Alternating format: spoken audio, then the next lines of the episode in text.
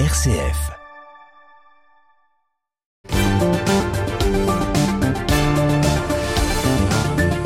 Et nous retrouvons tout de suite Raphaël Delacroix pour sa carte blanche. Bonsoir Raphaël. Bonsoir Thomas.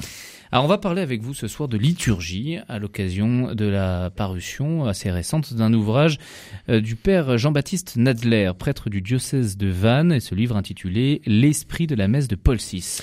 Et oui Thomas, hein, c'est le magazine Famille chrétienne qui publie un entretien fort intéressant avec ce prêtre qui se frotte son complexe à l'ultra sensible sujet de la liturgie de la messe. Alors à vrai dire, Bon, ce sujet traumatise moins la jeune génération que celle qui a connu les innovations liturgiques des années 70, hein, les fameuses années post-conciliaires, où l'on a voulu tenter des expériences plus loufoques les unes que les autres. Un chrétien de 20 ans aujourd'hui n'a ni connu la messe d'avant le concile, sauf s'il est adepte de la forme extraordinaire, ni les égarements d'une application bien infidèle de Sacrosanctum Concilium, le fameux texte définissant la réforme liturgique. Mais si les jeunes sont moins sur les nerfs, hein, sur la question euh, liturgique, ils n'en sont pas moins exigeants. Beaucoup d'entre eux sont avides de belles liturgies avec un sens du sacré et du mystère qui s'était un peu perdu, avouons-le. Vous parlez d'une application bien infidèle de la réforme conciliaire. Mais oui, hein, et c'est là que le, le père Jean-Baptiste Nadler est intéressant. Il dresse le constat qu'il y a encore aujourd'hui une partie de la réforme qui n'a jamais été appliquée, ou du moins correctement appliqué. Il plaide ainsi pour une juste application des décrets romains.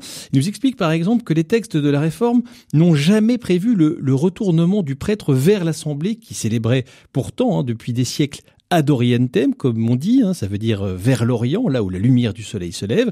Et il s'en explique, euh, je le cite, un Vatican II ne parle pas du tout de la célébration face au peuple, ni qu'elle est possible, ni même qu'elle n'est pas permise, il ne l'aborde même pas. Euh, fin de citation. Donc le père Jean-Baptiste nous explique que des expérimentations avaient été faites dans les années 50, hein, donc ça date pas d'hier, mais que le concile ne les a tout simplement pas retenues. C'est bien après, avec un texte sur la construction des églises, que Rome évoque ce point.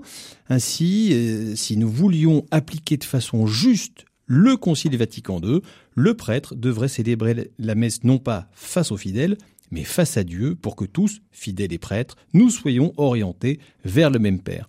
Il est étonnant hein, que dans si peu d'endroits, la messe ne soit célébrée de la sorte. En outre, le Père Nadler rajoute que bien souvent les hôtels, qui manifestent euh, normalement hein, la, la, dimension sacrificielle du Christ dans l'Eucharistie, ont souvent été remplacés par des tables de repas en mettant cette dimension, pourtant rappelée par le Concile Vatican II toujours. Le prêtre euh, poursuit en rappelant que les textes prévoient euh, le chant grégorien comme chant commun de l'Église ou encore que la communion ne devrait pas être reçue en file indienne mais côte à côte pour manifester davantage la dimension communautaire des chrétiens qui communient au même corps.